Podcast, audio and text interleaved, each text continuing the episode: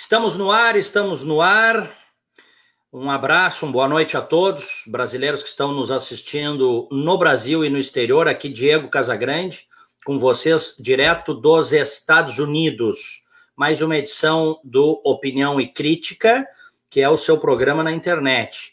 Transmitido agora simultaneamente, neste momento, no YouTube e no Facebook. Transmissão simultânea nas duas plataformas, YouTube e Facebook, e depois você vai poder acompanhar como podcast no Spotify e no SoundCloud. Temos informação importante nesta abertura desta edição do Opinião e Crítica, hein?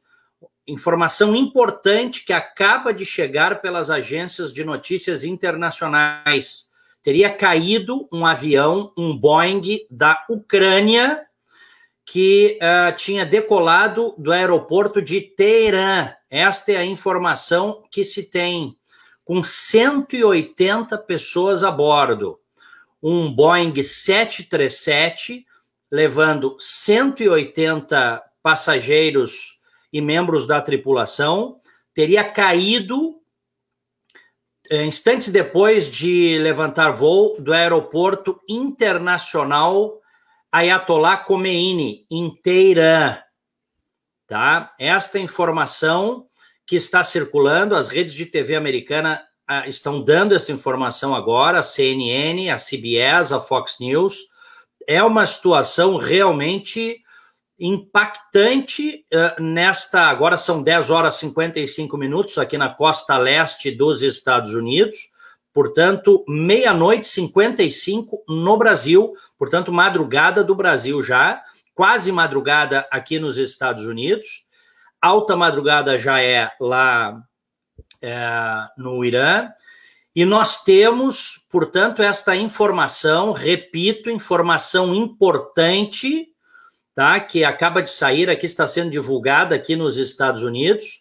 Repito para vocês um Boeing 737 com 180 pessoas a bordo, que teria é, recém levantado o voo do aeroporto internacional Ayatollah Khomeini, em Teherã, capital do Irã. Este avião teria caído. Esta é a informação. Os primeiros detalhes dizem, as primeiras informações que chegam para nós aqui estão falando em problemas técnicos que teriam levado à queda da aeronave. Mas a verdade é que não sabemos. Ainda não sabemos, são informações que estão chegando neste primeiro momento. Não se sabe. Aquela zona é uma zona que há muito extremismo, não só dentro do Irã, mas também fora na região. O próprio Irã incita é, os extremistas, incita o terrorismo todas as hipóteses devem ser consideradas. Bom, está comigo aqui, falando lá do Rio Grande do Sul, o jornalista Guilherme.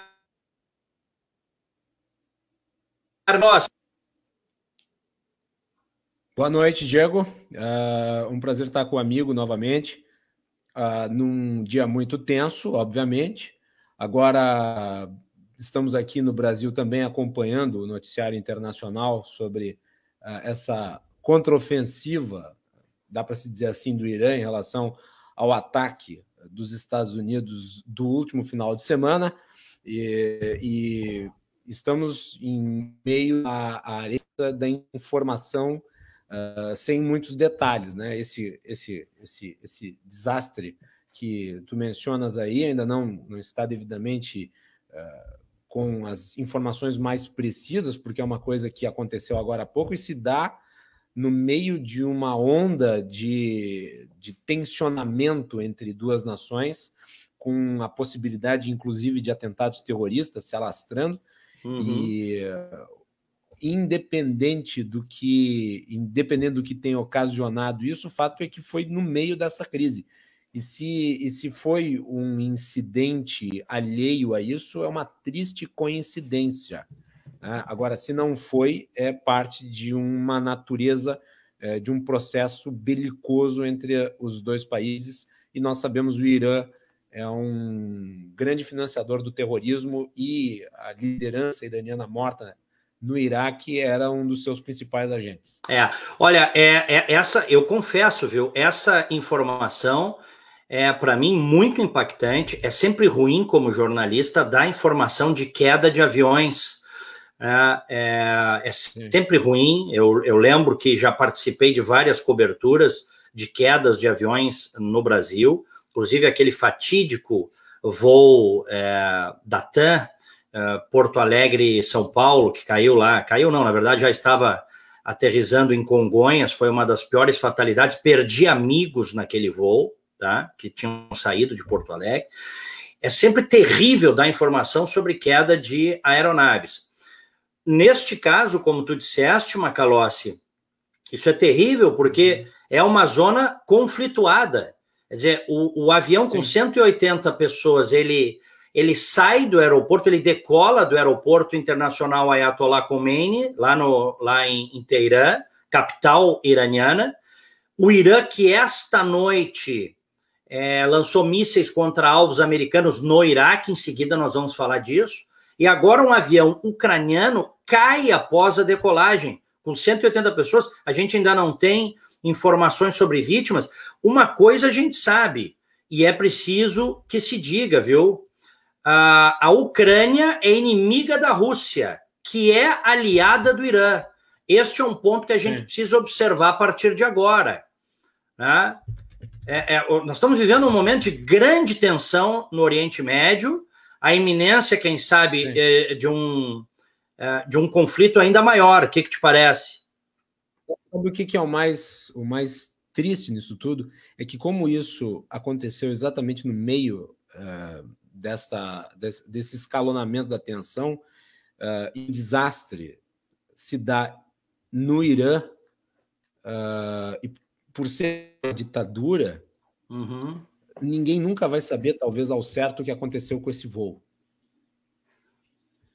E, e, isso pode ser utilizado como instrumento de propaganda, inclusive pelo regime. Daqui a pouco eles podem dizer, mesmo não tendo sido alvo de um ataque, mesmo não tendo sido derrubado, pode eventualmente servir né, de modo a fazer com que uh, o Irã instrumentalize esse desastre em seu favor. Não sei, estou uhum. aqui fazendo uma teoria meio maluca em cima disso, mas como se trata de uma ditadura que financia o terrorismo internacional, uh, qualquer instrumentalização pode acontecer partindo do pressuposto de que isso não, não, não está inserido no contexto é, da, da ofensiva e da contraofensiva. Uhum. Olha aqui, ó. Se você está chegando agora, deixa eu ver quantas pessoas temos aqui. Nós já temos é, mil pessoas acompanhando nas duas plataformas, tá? No YouTube e no Facebook. Lembrando que essa edição do Opinião e Crítica depois vai para o SoundCloud e para o Spotify. É só buscar lá Diego Casagrande, você pode ouvir tudo. Se você está chegando agora, saiba que caiu agora à noite um, um, avião, um Boeing 737, que tinha recém levantado o voo do aeroporto internacional Ayatollah Khomeini, lá em Teherã, capital do Irã. É uma informação ruim, sempre de se, de se, de se dar, a queda de uma aeronave. Ainda não há maiores informações sobre vítimas, né, é, sobreviventes. As redes de TV estão ah, agora, nesse instante, trazendo essas informações aqui nos Estados Unidos. O que sabemos é que esta aeronave tinha, era um Boeing 737 ucraniano, com cerca de 180 pessoas a bordo, e esta aeronave teria caído, caído, justamente horas depois de um ataque do Irã contra bases da coalizão liderada pelos Estados Unidos no Iraque, tá? Então, não se sabe, neste momento em que você tem aí uma tensão muito grande, muitas coisas passam pela cabeça é, de muita gente. Que pode ter sido, evidentemente, um problema técnico? Pode. Aeronaves caem por problemas técnicos, mas que pode ter sido também um ato extremista. E repito, e repito para você que está nos acompanhando: a Ucrânia hoje é um país considerado inimigo da Rússia e de Vladimir Putin. A Rússia que tem grandes laços com o Irã. Daqui a pouco isso que eu estou dizendo pode, enfim, os fatos podem mostrar que não tem nenhum sentido, tá? De fato, um problema técnico derrubou o avião. Mas, como disse o jornalista Guilherme Macalossi, que está conosco, o Irã é uma teocracia, é uma ditadura islâmica, é uma ditadura duríssima, né? cruel, é, e ela certamente você nunca vai ter uma investigação independente para se chegar ao que efetivamente tivemos. São as primeiras informações. É diferente, por exemplo, né, Diego? É diferente, por exemplo, de um avião cair é, nos Estados Unidos ou na Europa. Todo mundo vai buscar esclarecer o que aconteceu ali. No Irã é muito diferente, ainda mais nesta situação. Uhum. Dizer, não caiu em, em qualquer data do ano, não foi uma queda aleatória, caiu exatamente no escalonamento de um clima de beligerância entre os Estados Unidos e o Irã. E daqui é. a pouco isso pode ser utilizado de forma propagandística, independente de ter sido uma tragédia ou isso ter sido algo relativo ao conflito propriamente dito. Uhum. Que coisa, hein? E outra, Cento... né? Acho importante ah. é o seguinte, viu, Diego? Antes da queda desse avião, houve inúmeros voos é, de, de, de, companhias aéreas que desviaram uhum. né, é, daquela, daquela região exatamente por temer algo que eventualmente pudesse acontecer com eles. Exatamente. É, e, e acontece isso agora. Uhum, exatamente. Olha, as primeiras. Eu acho curioso, né? Como é que se diz que as primeiras informações dão conta de problemas técnicos? Se o avião caiu faz uma, duas, três horas, como é que se pode afirmar? Ah, problemas técnicos, caiu por problemas técnicos. Como é que vai se saber se não teve uma investigação independente? Como é que vai saber se não foi sabotagem? Né? Enfim, qualquer coisa. Se não atingiram com com, com foguetes ou com mísseis. Não, não dá para dizer que foram problemas técnicos agora. Pode ser, pode ser um problema técnico, mas vamos lá, é um avião de grande proporção, né? Uhum. E, e, e, aviões comerciais assim, nós sabemos, são difíceis de cair por conta de problemas, né? É, mas pode acontecer. Então, temos aí uma das hipóteses. A segunda hipótese, um atentado. Né? Também pode, pode ser um atentado. terceiro, pode ter sido derrubado. Né? Quem é que estava disparando mísseis? Era o Irã? Né? Não era o Irã que estava disparando mísseis? Então, existem uma série de possibilidades aí que, se, que surgem a partir uh, da queda desse avião. Agora, uhum. que, na minha avaliação, né, isso vai ser utilizado como peça de propaganda, não há a menor dúvida, porque esses, esses, esses ayatolás, eles não valem absolutamente nada. Uhum. Olha, olha o que está dizendo o, o Hilário Nunes. Diego, conheço a aviação um pouco e dizer já o motivo da queda é precipitação. Eu concordo. Concordamos, não é, Macalossi? Com certeza. Né? Como é que tu pode já tirar uma, uma, uma, uma, uma certeza absoluta de uma queda de avião, que é uma coisa tão complexa, sem examinar nem mesmo a caixa preta. Uhum. É. é. A informação que se tem aqui ó, é que uh, tem imagens do avião em chamas no ar, o que não quer dizer nada. Ele pode ter sido vítima de uma sabotagem, não sabemos. Às vezes faz a sabotagem solo para que o, o problema se precipite no ar. Pode acontecer, não sabemos. O fato é que na noite, repito para você, se você está chegando agora nesta live uh, do Opinião e Crítica, nós temos aí mais de 1.100 internautas neste momento. Caiu um Boeing ucraniano que tinha recém levantado o voo do aeroporto internacional Ayatollah Khomeini, que foi, vamos dizer assim, o pai da Revolução Islâmica lá de 79. E este aeroporto internacional, que é o aeroporto de Teherã, capital do Irã, é, é, vamos dizer assim, de onde o avião levantou, e este avião caiu com 180 pessoas a bordo.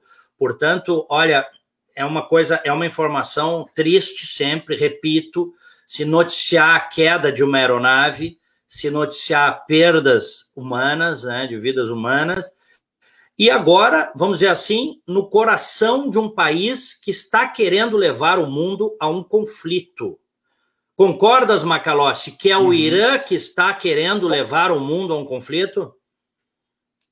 Com certeza. Eu acho que durante os últimos dias eu senti uh, uma torcida.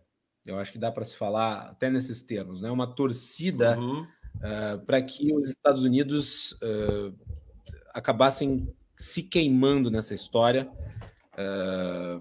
infelizmente, uma torcida pró-Irã por parte de boa parte da, da, da mídia ocidental e, e, e isso não é nada bom.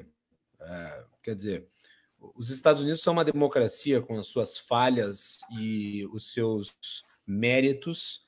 É, trata-se de um país com liberdade, se trata de um país que possibilita aos seus cidadãos exercerem a opinião, viverem de acordo com a sua vontade, a sua determinação. É, e o Irã é uma autocracia violenta que criou uma democracia de Araque, uma democracia para inglês ver. Né? Existe ali eleição, mas está tudo submetido ao regime uh, religioso que comanda o país desde 1970 e poucos, quando o regime do Shah caiu.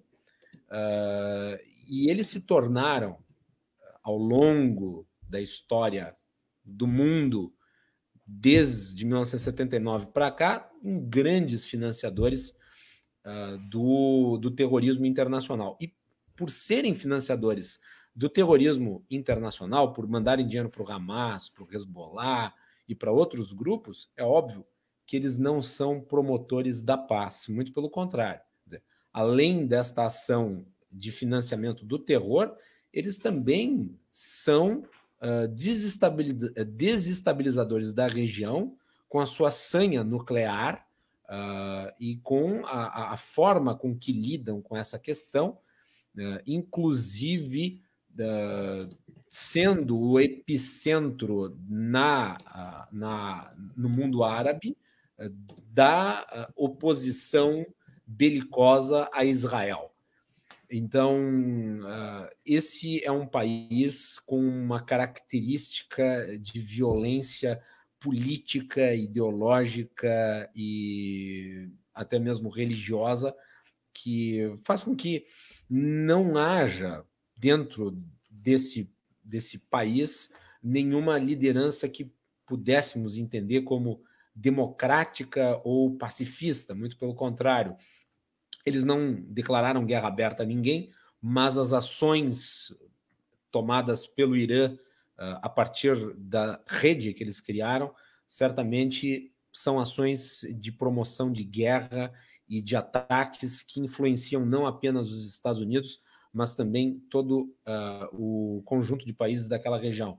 E vejam, uh, este Soleimani aí, que uh, morreu no ataque ordenado pelo Donald uhum. Trump, envolvimento numa infinita quantidade de episódios, até mesmo aqui na América Latina, em na Argentina, uh, ele teve, teve envolvimento, ele, dentro da estrutura uh, do terrorismo, alcançou um grau de importância muito maior Osama Bin Laden, porque ao mesmo tempo em que era uma liderança terrorista, ele também era um agente do regime.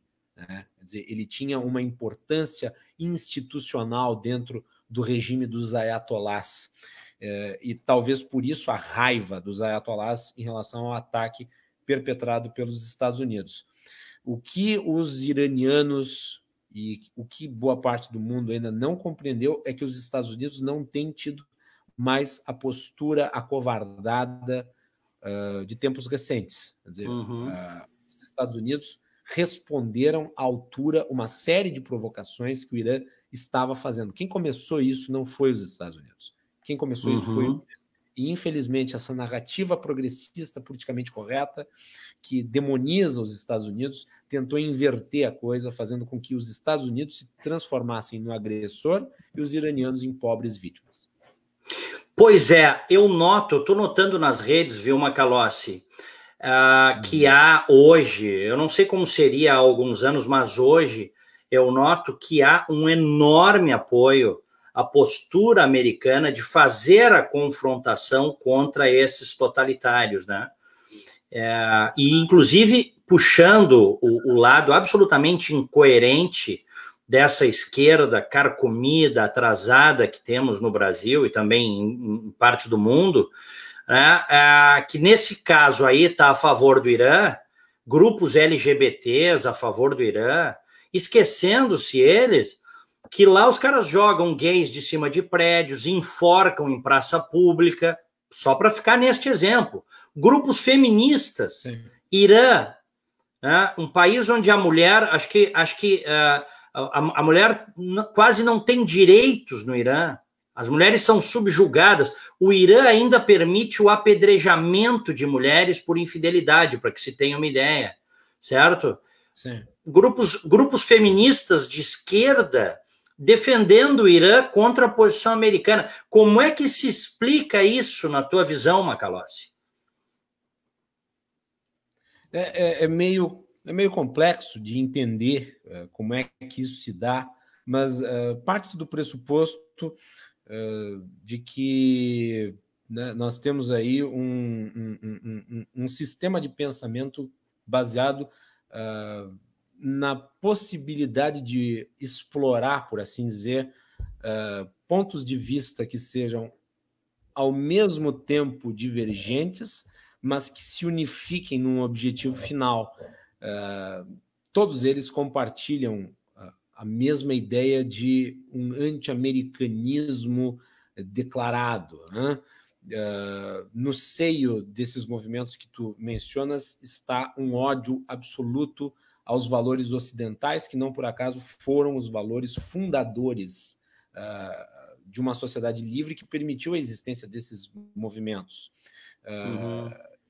No Irã, existe um sistema político teológico, religioso, de dominação completa, em que os direitos humanos são relativizados, para não dizer inexistentes.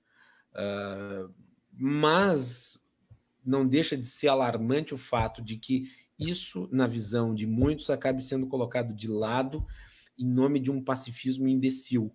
E eu uso essa expressão de uma forma muito clara e tranquila, pacifismo imbecil, porque a paz não pode existir a qualquer preço, a paz não pode existir uh, sob um mundo eivado de criminosos atuando de forma deliberada, eh, e colocando em risco a vida de inocentes. Uhum. O método de ação, o modus operandi do terrorismo é visar a pessoa comum, não é necessariamente a autoridade. O maior atentado da história do mundo foi em Nova York, foi contra um alvo civil, o World Trade Center, ainda que os defensores uh, da jihad, os defensores uh, desse tipo de ação uh, eventualmente dissessem que ali estava o símbolo do império, é óbvio que o terror se vale do ataque aos inocentes para poder, inclusive, cativar novos adeptos. Eles visam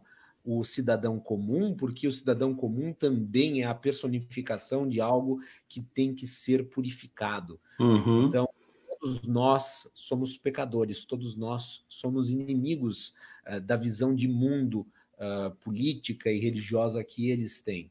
Nós somos liberais, nós entendemos que todas as formas de pensar e de uh, exercer algum tipo de fé ou até de não exercer a fé são válidas. Eles não, eles querem um mundo uh, consubstanciado pela sua própria visão, pelo seu próprio entendimento. E aí é daí que nasce o ódio.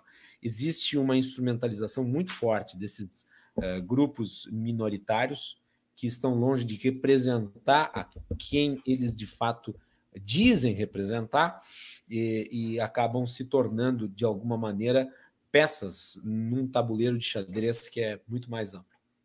Quero agradecer muito aos mais de mil espectadores que estão conosco nas duas plataformas, YouTube e Facebook, e depois vocês poderão acompanhar mais esta edição do Opinião e Crítica, hoje com o jornalista Guilherme Macalossi, comigo aqui dos Estados Unidos, o Guilherme Macalossi, que está em Porto Alegre, lá no Rio Grande do Sul, Brasil. Nesta edição, vocês poderão acompanhar também como podcast do Spotify e do SoundCloud é, agradecer muito, enfim, a, a, grande audiência que nós estamos tendo aí. Macalossi, é, bom, e, e, mais uma informação, se você está chegando agora, temos mais de mil espectadores neste momento.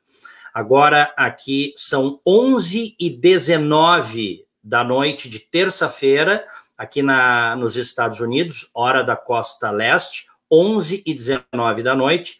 No Brasil, portanto, 1 e 19 da madrugada, tá? Bom, eh, se você está chegando agora, saiba que caiu um Boeing, um 737 ucraniano que tinha recém decolado do aeroporto internacional lá de Teherã, o aeroporto Ayatollah Khomeini, 180 pessoas a bordo. Ainda não há informações, provavelmente, as, informações estão chegando é que provavelmente é, não, não tenhamos aí sobreviventes, o que é muito dramático, muito triste, numa zona conflagrada.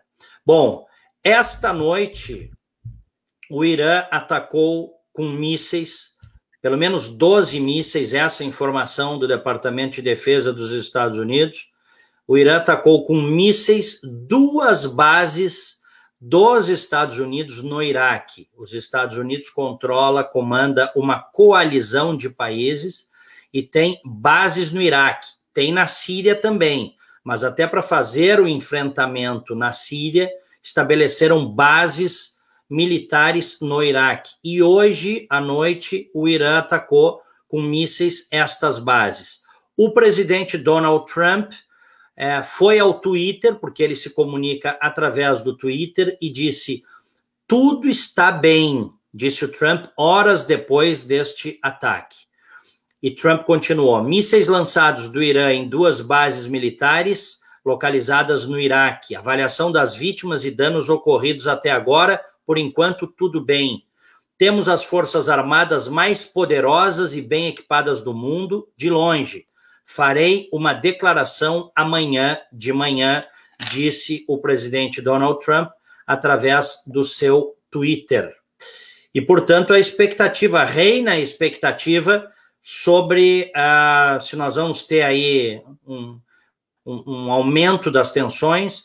Se alguns dizem, inclusive, Macalossi, estão dizendo aí nas redes, ah, o Irã lançou esse ataque aí para não ferir ninguém, mas para dar uma resposta. E agora à noite, também, o ministro das Relações Exteriores do Irã, Javad Zarif, disse que o país realizou e concluiu medidas proporcionais de autodefesa de acordo com o artigo 51 da Carta da ONU, alvejando base a partir da qual um ataque armado covarde contra nossos cidadãos e altos oficiais foi lançado. E o ministro das Relações Exteriores do Irã continuou: não buscamos escalamento ou guerra mas iremos nos defender contra qualquer agressão. E aí, Macalossi? É, bom, se eles acham que proporcional é os Estados Unidos ir lá e matar um dos seus principais líderes, depois eles responderem disparando 12 mísseis e quebrando umas janelas e talvez causando alguns, alguns uh, prejuízos materiais ao governo americano, Bom, eles que fiquem com essa ideia de proporcionalidade, mas de qualquer modo, vamos lá. Se o, se o ataque iraniano fosse tão devastador quanto parece que foi, ou quanto parece que está se dando a dimensão que foi, certamente os Estados Unidos responderiam no mesmo ato. Ninguém claro. ia dormir para dar uma resposta no dia seguinte. O Donald Trump pegou as suas pantufas, né, colocou elas nos uhum. pés escreveu qualquer coisa no Twitter e foi dormir. Depois da amanhã, depois do café da manhã, eu dou uma resposta.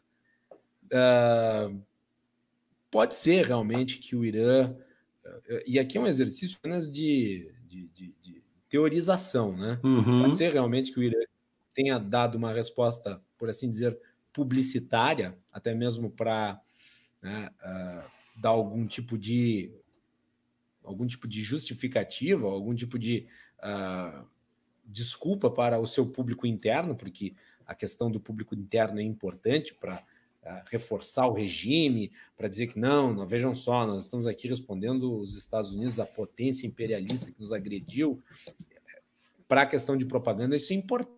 O regime iraniano dá uma resposta.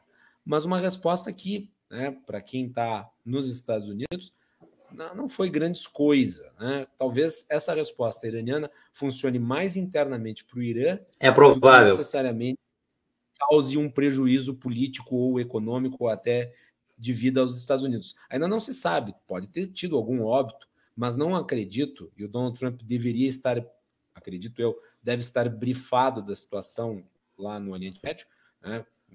deve estar, até agora, inclusive, deve estar em, junto com os seus auxiliares militares, mas ele certamente não escreveria que tudo está bem, amanhã a gente fala a respeito, se tivesse sido realmente uma coisa assim tão desastrosa ou se tivesse causado um prejuízo de fato ao governo americano ou a soldados americanos servindo uh, no Iraque. Uh, o Donald Trump deixou muito claro ali que, apesar do ataque, apesar da resposta, não foi essa coisa toda. Uh, e amanhã, amanhã continua. Vamos ver no que, que vai dar. Uhum.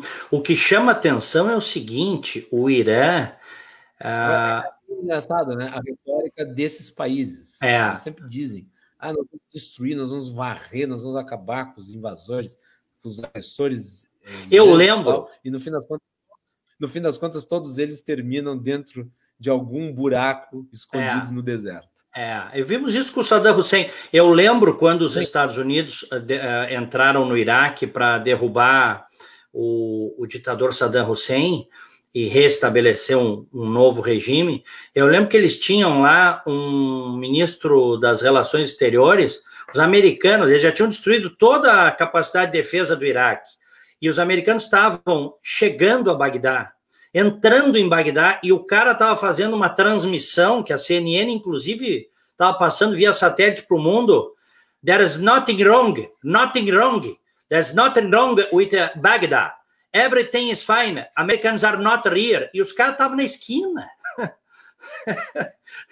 Ou seja, eles, eles, como são ditaduras cruéis, eles, quer dizer, eles mantêm a manipulação do povo. É a mesma coisa que é. o Japão. O Japão fazia isso na Segunda Guerra. O Japão passou é, três anos perdendo a guerra, até as duas bombas de Hiroshima e Nagasaki. E a narrativa interna do Japão é que estavam ganhando a guerra. Isso. É, é, é, isso, e me parece que a, a entre aspas, contraofensiva iraniana obedeceu esta lógica. Né? Vamos dar uma satisfação ao nosso público interno para, de alguma maneira, manter uh, a autoridade do regime intacta, visto o gigantesco prejuízo que foi causado pelo ataque, este sim, preciso, uh, feito pelos Estados Unidos. E veja, uhum. preciso nenhum inocente criminoso, isso sim. Claro, claro. Bom, nós temos neste momento conosco. Viu, viu, Diego? Vamos lá. É, é hum. importante hum. dizer o seguinte: uh, o regime iraniano é muitas coisas, burro não é. Uhum. E eles não seriam burros o suficiente para entrar em guerra aberta contra os Estados Unidos. Eu vi, é. inclusive, alguns jornalistas e um monte de histéricos nas redes sociais dizendo assim: meu Deus, os Estados Unidos mexeram com o Irã como se o Irã fosse uma grande, claro. um grande adversário dos é, Estados Unidos claro. no campo militar. Existem uhum. dois adversários no campo militar dos Estados Unidos, que é a Rússia e a China. Apesar Ponto. de terem ligações com o Irã, vocês acham é. que Irã, vocês acham que Irã seria a razão para que Rússia e China envol se envolvessem numa guerra de aniquilação com os Estados Unidos? Vocês Não. brincadeira. Uh -uh. É, é, os iranianos têm muito a perder né, com com uma guerra aberta com os Estados Unidos. Os Estados Unidos, provavelmente, num conflito com o Irã, teriam prejuízos militares, mas uma guerra aberta do Irã com os Estados Unidos poderia facilmente levar à aniquilação do regime iraniano e os, uhum. os ayatollah, até porque eles ainda não claro. possuem a bomba nuclear. Se eles tivessem bomba nuclear, a conversa seria outra. É. Mas eles não e nem vão ter. E nem vão ter, porque o. Hã? O Trump disse que eles não vão ter nunca. Não, o Irã nunca terá uma arma nuclear, avisou o Trump hoje, inclusive. Uh, hoje não, né? Para os brasileiros que estão nos assistindo aí de madrugada, já temos mais de 1.300 ligados conosco, mais de 1.300 espectadores que estão ligados entre YouTube e Facebook. Obrigado a todos aí por mais por acompanharem mais esta edição de Opinião e Crítica. Se você está no YouTube, não se esqueça de assinar o canal aí, hein? clicar uh, no se inscrever e clicar no sino para receber as notificações. No Facebook é similar, a mesma coisa se você está assistindo na minha página do Facebook.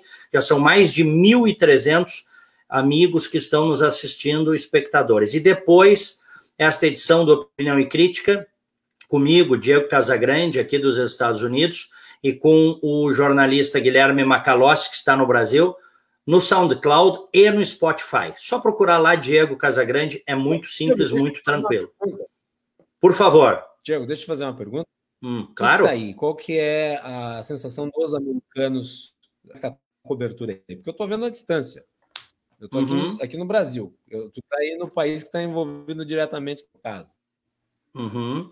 Essas coisas aqui nos Estados Unidos são muito. Essas coisas envolvendo a segurança interna e externa, no caso de americanos no exterior, é uma coisa que mexe muito com o povo americano. Né? Então, hoje, por exemplo, tem um canal de TV que eu assisto até então, aqui. Até então, eu sei, ah. que as duas, eu sei que as duas grandes polêmicas aí dos Estados Unidos recentes eram o impeachment do Trump e o novo Star Wars. Agora, eu não sabia que o Irã, que o Irã também estava. Né, na... o, no, o novo Star Wars, para quem, como tu, gosta da série. A minha filha, meu filho foram assistir o filme. Eu sei, eu sei, eu sei. É, mas. Causou muita polêmica.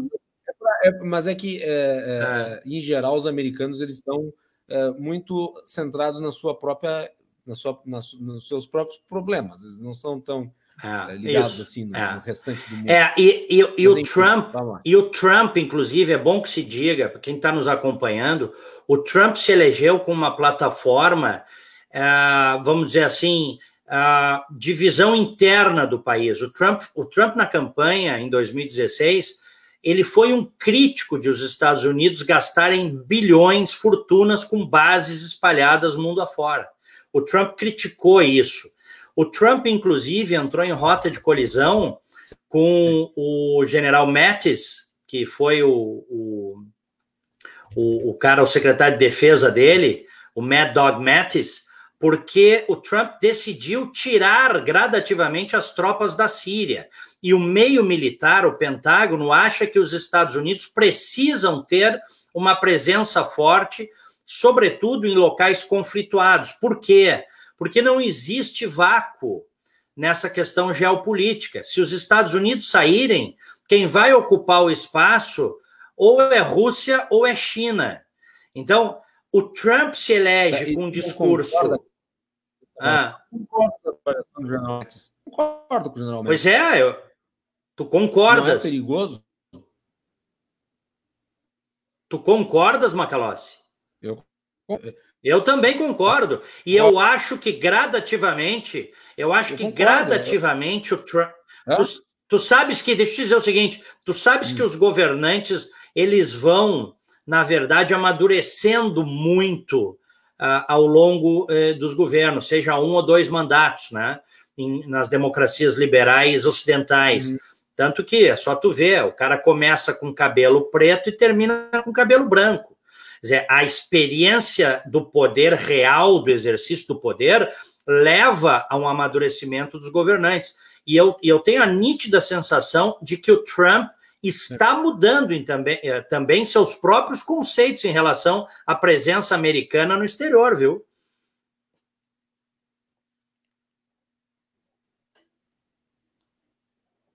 Tivemos um Porque pequeno delay aí. Muito isolado.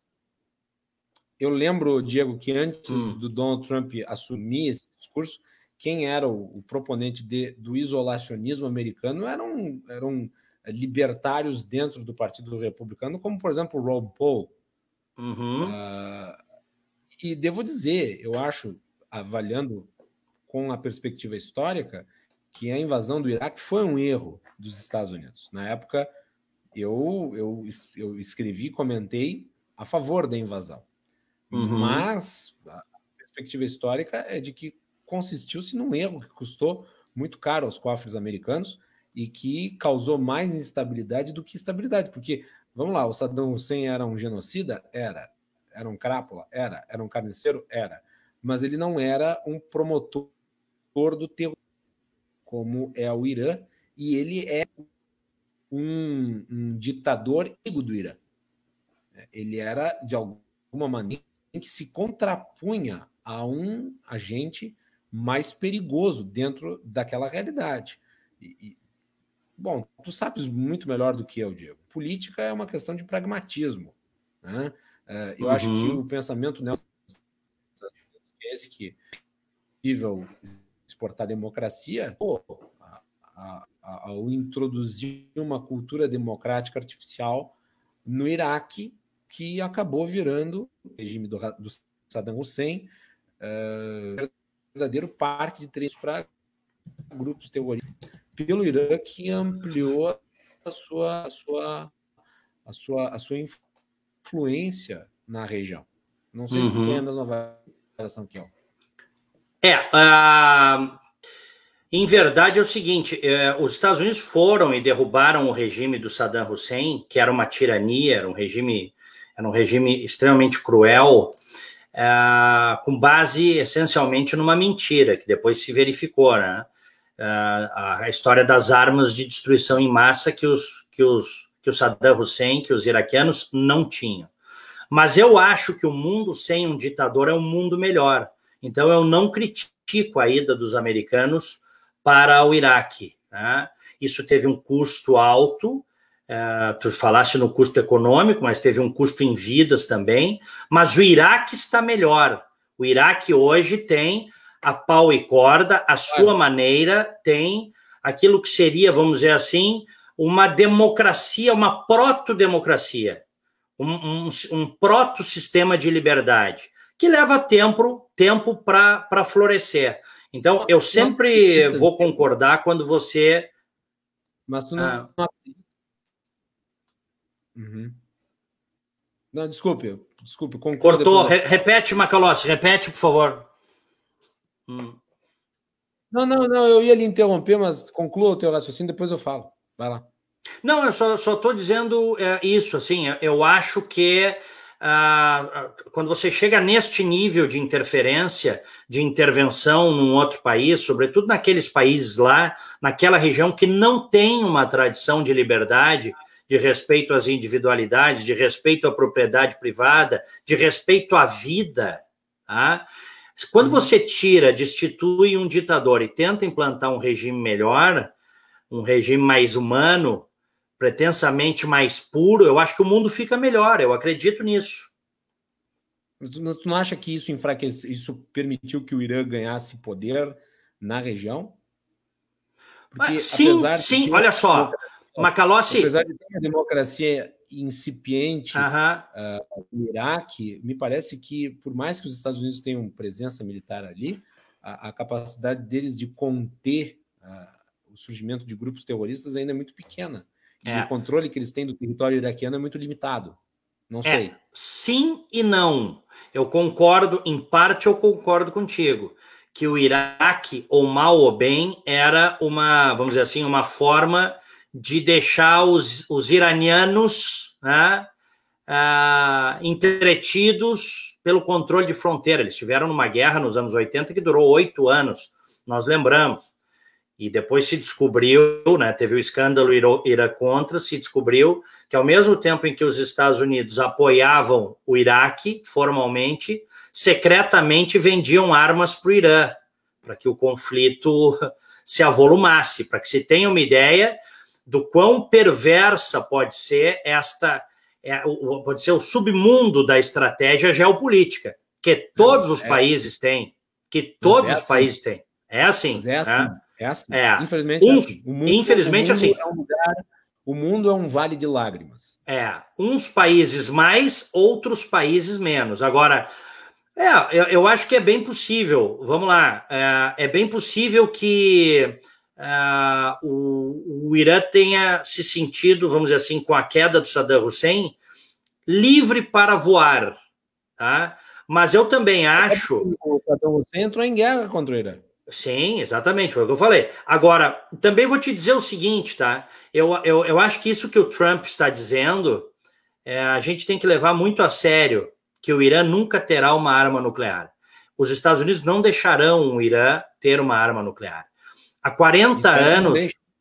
O Obama, o Obama estava construindo as condições para que o Irã tivesse. Exatamente, exatamente. Mas agora a opinião pública americana mais bem informada do que nunca, ela já está se dando conta do, do, do, risco iminente. O Irã não pode ter uma, uma arma nuclear. Simples. Há 40 anos eles, eles é, juram, juram que vão destruir, há 40 anos eles juram que vão destruir os Estados Unidos e o mundo ocidental e Israel. Como é que eles vão ter arma nuclear?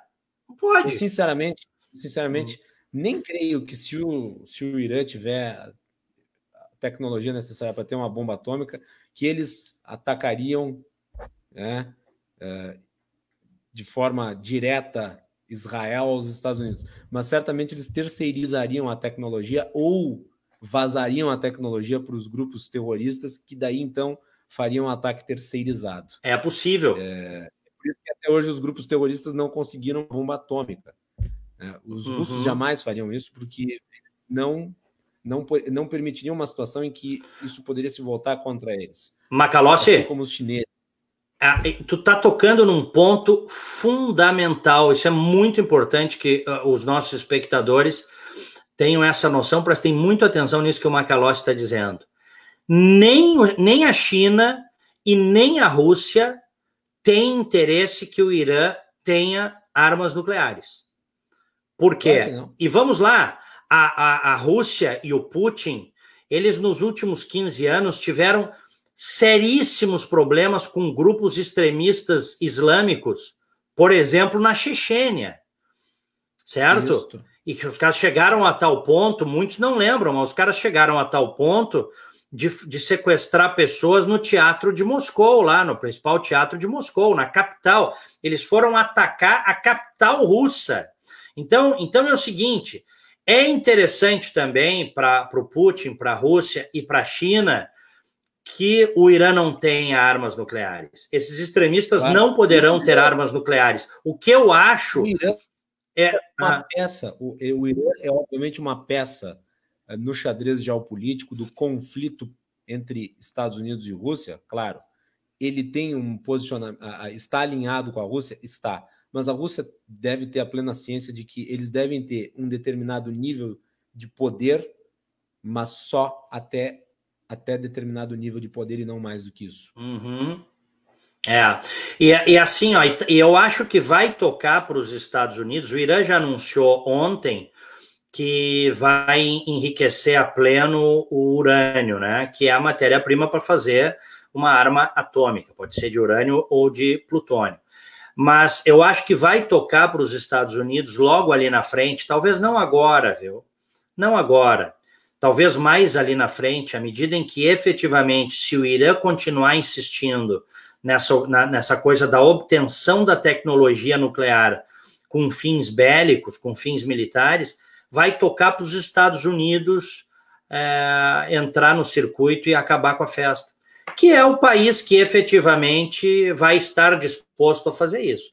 Não dá para pagar para ver, né? O mundo pagou para ver o Hitler, né? O Chamberlain foi lá, representando a Inglaterra e o mundo livre, assinou um acordo de não agressão com Hitler. Alguns anos depois, o Hitler já estava tomando a Europa toda. Não é assim que funciona. Não se pode cometer com o Irã o mesmo erro que se cometeu com a Coreia do Norte, né? Que tem, que tem armas. É. Arma nuclear. É. E, e veja, Diego, acho que é importante o seguinte: ainda que a gente tenha tido uma pequena divergência sobre a questão da presença dos Estados Unidos uh, e do efeito que a guerra do Iraque causou, eh, eu acho que nós dois concordamos no seguinte: uma vez derrubado o regime do Saddam Hussein, os Estados Unidos têm uma responsabilidade grande, ainda maior, que uhum. é de uhum. manter a segurança uh, e a saída das tropas americanas, ou de boa parte das tropas americanas do Iraque, ordenada pelo Obama, de uma forma um tanto quanto uh, oportunista, ela contribui para a instabilidade. Então, eu sempre fui a favor da seguinte filosofia: derrubou, tem que, tem que dar um jeito de manter uh, o mínimo de uh, organização, de segurança. Uh, os Estados Unidos derrubaram o regime de Saddam Hussein, tem um compromisso moral e político de estabelecer ali, pelo menos, algum tipo de presença, de modo a se contrapor a outros regimes que são muitos no, no, no, no entorno que tem uma visão beligerante em relação ao Ocidente. Uhum. Muito bem. Olha, se você, nós temos aí uh, mil, olha, mil, quase 1.300 espectadores neste momento conosco em mais uma edição Exato. de Opinião e Crítica. Maravilha, hein, Macalossi? A 1h44 da madrugada aqui no Brasil, né? 1h44 no Brasil, 11h44 da noite desta terça-feira aqui na costa leste dos Estados Unidos, horário da costa leste é, desta terça-feira. Nós estamos aqui Donald Trump está dormindo. É, exatamente. Ah, o que se sabe é que o que se sabe é que nessas últimas horas ele esteve reunido com uh, com seus assessores militares do Pentágono na Casa Branca. E depois ele largou aquele tweet, né, dizendo que tudo está bem e que ele vai se comunicar, vai falar mais sobre isso, sobre o ataque do Irã a essas duas bases americanas no Iraque, que ele vai falar amanhã. Talvez até as forças de inteligência dos Estados Unidos e o Pentágono tivessem ciência da contraofensiva iraniana a tempo de evacuar as bases ou de manter os, os soldados que estão ali em segurança. Uhum, é, é. O Trump, o Trump não tuitaria que está tudo bem se não estivesse tudo bem. É, e se você está chegando agora, nós temos aí quase, repito, 1.300 espectadores conosco nos dois canais, uh, no Facebook e no YouTube, canais uh, Diego Casagrande, você me acha aí, pode favoritar pode uh, se inscrever, clicar, clicar no sino para receber as notificações. Se você está chegando agora, saiba que caiu um Boeing da Ucrânia, um 737, com 180 passageiros a bordo, eh, tão logo decolou do aeroporto internacional Ayatollah Khomeini em Teherã, capital do Irã. É, as primeiras fontes falam em problemas técnicos reportados, mas é muito cedo para se saber, não se sabe ainda. Esta vai ser a notícia que vai certamente estar no noticiário fortemente nesta quarta-feira, a queda deste Boeing ucraniano com 180 pessoas a bordo no Irã. Uh, Macalossi, deixa eu te perguntar o seguinte, olha aqui, ó. Esta, a tua opinião, esta fala do ministro das Relações Exteriores do Irã, o Javad Zarif, agora à noite, que ele diz, ele foi claro, não buscamos escalamento ou guerra, mas iremos nos defender de qualquer agressão.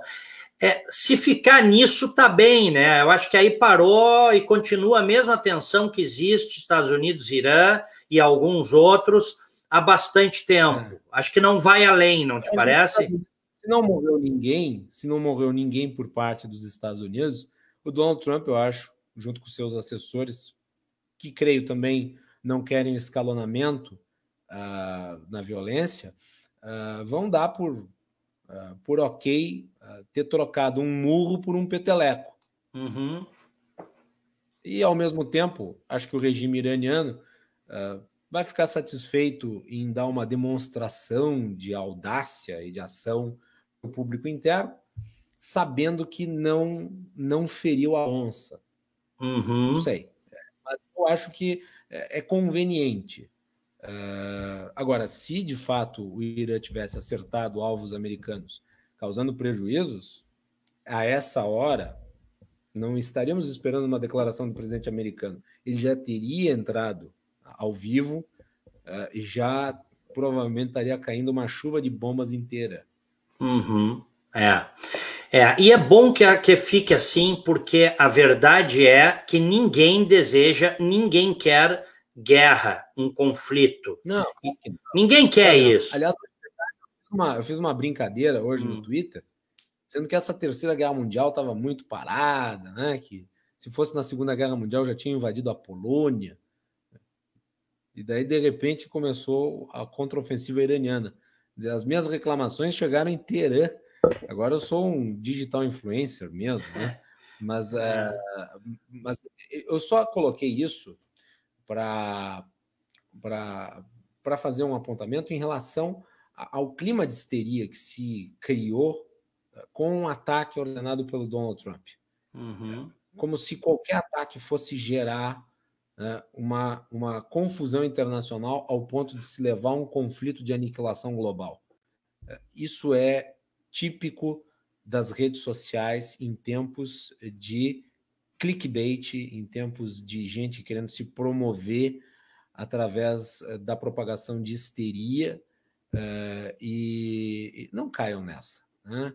Uh, as relações geopolíticas são complicadas, eu não sou especialista, uh, tanto é que eu e o Diego estamos aqui tratando tudo no ramo das hipóteses, das possibilidades, mas uma coisa é certa, precisa de mais do que isso para um conflito bélico de caráter global envolvendo as três potências militares que são Estados Unidos, China e Rússia. Né? o mundo não vai acabar, o mundo continua. E isso aconteceu no passado. Deve lembrar, em 2018, Trump ordenou um ataque na Síria, e essa conversa da Terceira Guerra Mundial também veio, mas não aconteceu. Uhum. E a é. Síria tem uma ligação muito grande com a Rússia. É, o Bashar al-Assad uhum. é, um é, um, é, um, é um boneco de é um boneco de ventríloco de Moscou. Uh, e não aconteceu nada. Ficou naquelas. Olha aqui, ó já tem uh, informações aqui, ó. É, a maior parte dos passageiros a bordo do Boeing 737 morreu, disse uh, Frozen Cleveland, uh, chefe dos serviços médicos de emergência do Irã. Grupos de emergência foram destacados para o local mas uh, não puderam uh, fazer muito porque a área está completamente em chamas, disse uma fonte. É, ah, mas alguém sobreviveu? Ninguém sobreviveu? É a informação, a inf não, é que não diz aqui nessa informação das agências de notícias, não diz isso, tá? Ah, Eu acho que não sobreviveu, imagina. Desastre aéreo. É difícil, é, é difícil alguém sobreviver a um desastre aéreo, né? É, é muito difícil, né? É, diz que a área está toda em chamas. O avião, com 180 passageiros, tinha decolado do aeroporto internacional Ayatollah Khomeini, em Teherã. Ele caiu e toda a região onde caiu, onde houve a queda deste avião, segundo essa fonte aqui, está em chamas. Por isso a dificuldade. Claro, com os tanques cheios, não é? é o querosene de aviação, combustível altamente, né, como são os combustíveis inflamável, e é, é pouco provável que existam sobreviventes, só por milagre. Ah, informações que chegam aqui também é que este avião estava em operação há cerca de três anos e meio. Um avião, acho que novo, né? Não novo, né? É. Agora, de qualquer modo, o seguinte, né? Uh, eu só temo que nunca se esclareça de fato o que aconteceu e que o acidente possa ser instrumentalizado de forma política. Uhum. É. Espero que, eu espero, sinceramente, que tenha sido uma, uma infeliz coincidência. Uhum. Olha aqui, ó, o tá nos dizendo aqui. Olha aqui, ó, tá nos dizendo aqui Andy Serrano Obrigado, Andy. Ele mandou mensagem aqui no Facebook. Diego, se você assistir o vídeo que acaba de sair, observa que não há condições de sobreviventes.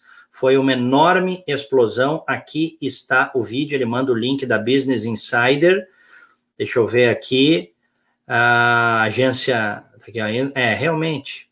Aqui já dá para ver. Efetivamente, uma enorme explosão. É muito difícil, né? É uma pena, uma lástima. Vamos orar pelas vítimas, é, é, porque de fato esse avião com 180 passageiros caiu e logo depois da queda uma gigantesca explosão que clareou lá os céus daquela região lá de próximo a Teirã. Ele teria, ele sumiu, tá aqui, ó, ele perdeu comunicação com a torre após três minutos de voo tá? O voo PS 752. Era um 737-800 é, com 180 pessoas a bordo. Situação realmente dramática, situação muito triste e que, evidentemente, vai levar a muitas controvérsias, a muitas discussões, porque, sem dúvida, em se tratando de Irã, neste momento, onde há muito extremismo, Sabe-se lá o que aconteceu com este avião, Macalossi. Isso nós não Há podemos muito... deixar de, de considerar. Muitas, muitas, muitas informações imprecisas pelo contexto em que se dá a tragédia, o local é. em que se dá a tragédia. Se o avião tivesse caído nos Estados Unidos, espero que nenhum avião caia nos Estados Unidos, nem em lugar nenhum. É. Uh, mas nós sabemos que dependendo do lugar onde caia, a informação é mais precisa ou menos precisa sobre a queda. Uhum. E talvez, eu vou, talvez a gente nunca saiba efetivamente a verdade, né? Porque o Irã é um país fechado e que não vai permitir investigação externa, né? Não, é, isso que é importante dizer, né? O Irã ele criou uma pseudo-democracia. Né? Existem, existem ali partidos, existe, uh, existe eleição, mas está tudo submetido a, a, ao controle dos ayatollahs, que tem a, a palavra final sobre tudo lá. Uhum.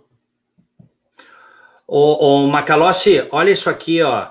O, o Irã ameaçou hoje levar a guerra para o território americano. É uma ameaça, tá?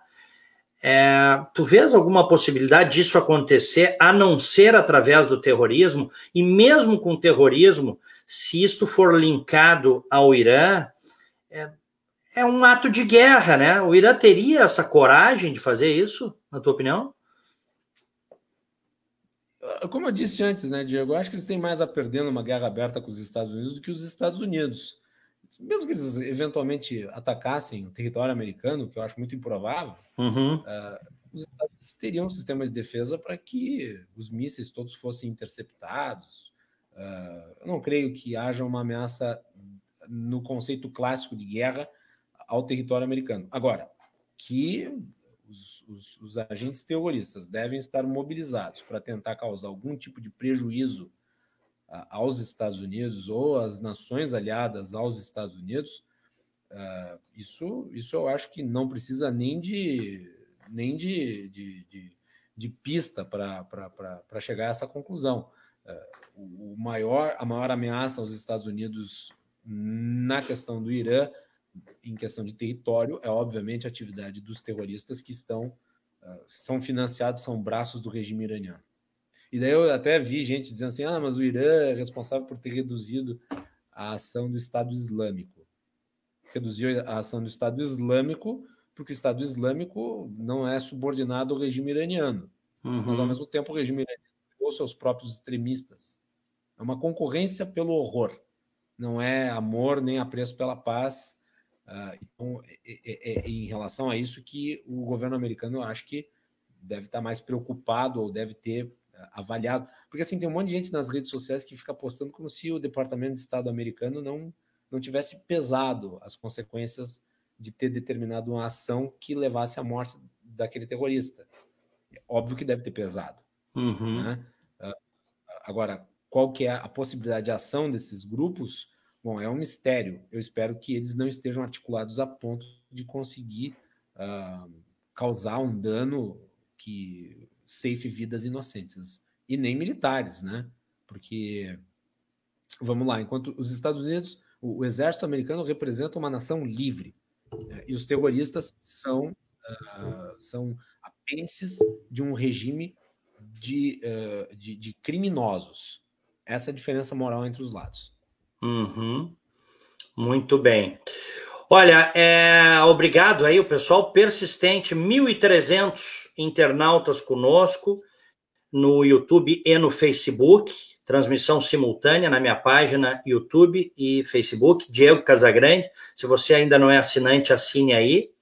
Nós estamos com mais uma edição do Opinião e Crítica, comigo aqui dos Estados Unidos e o Guilherme Macalossi, que está no Brasil e nós fazendo esta live agora à noite, já vai, agora 11 horas 58 minutos aqui na costa, hora da costa leste dos Estados Unidos, 1 e 58 da madrugada no Brasil.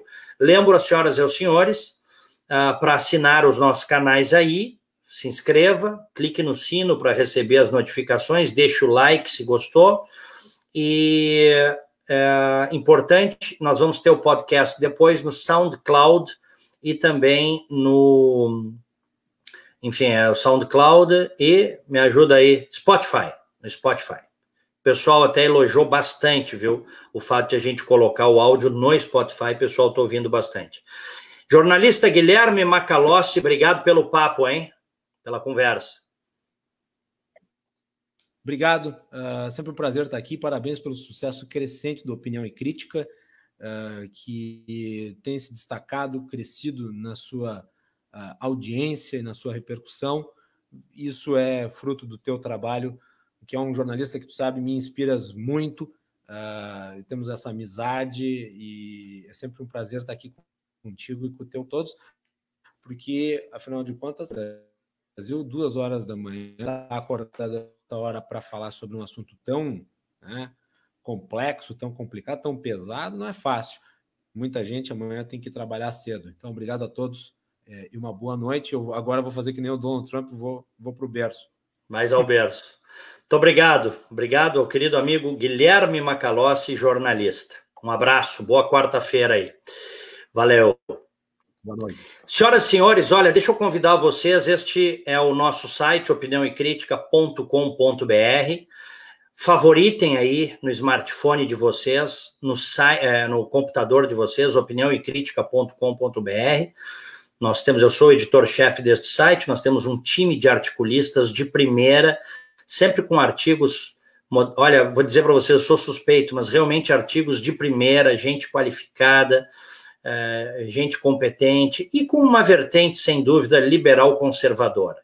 Alguns articulistas mais liberais, outros articulistas mais conservadores, mas a nossa linha editorial é essa: opiniãoecrítica.com.br, com a independência jornalística que faz bem à imprensa, aos governos e aos leitores, espectadores, que faz bem a todo mundo.